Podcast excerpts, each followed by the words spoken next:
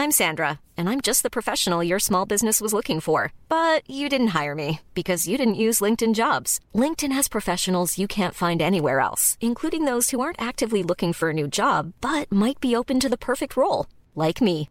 In a given month, over 70% of LinkedIn users don't visit other leading job sites. So if you're not looking on LinkedIn, you'll miss out on great candidates like Sandra. Start hiring professionals like a professional. Post your free job on linkedin.com/spoken today.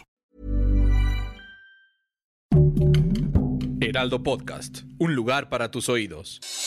Noticias del Heraldo de México. Ante la pandemia por COVID-19, la Ciudad de México permanece otras dos semanas en semáforo epidemiológico verde, en el punto más bajo del semáforo. Eduardo Clark, director general de Gobierno Digital de la Agencia Digital de Innovación Pública, dijo que alrededor de 290 hospitalizaciones se mantienen a la semana, lo que representa un mínimo histórico. Los casos activos se encuentran en 4.000.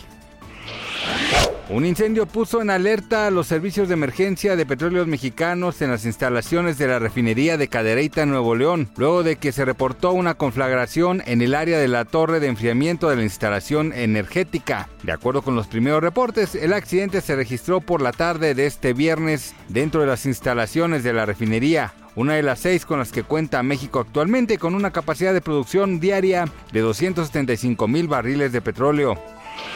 El primer ministro interino de Holanda, Mark Rutte, anunció una cuarentena parcial de tres semanas en un momento en que aumentan los casos de COVID en Holanda. La cuarentena, que iniciará la noche del sábado, es la primera en entrar en vigor en Europa Occidental, desde que esta nueva ola de infecciones comenzó a aumentar en partes del continente.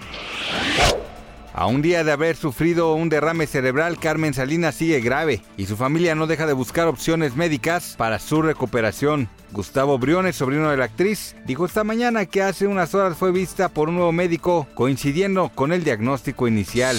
Noticias del Heraldo de México.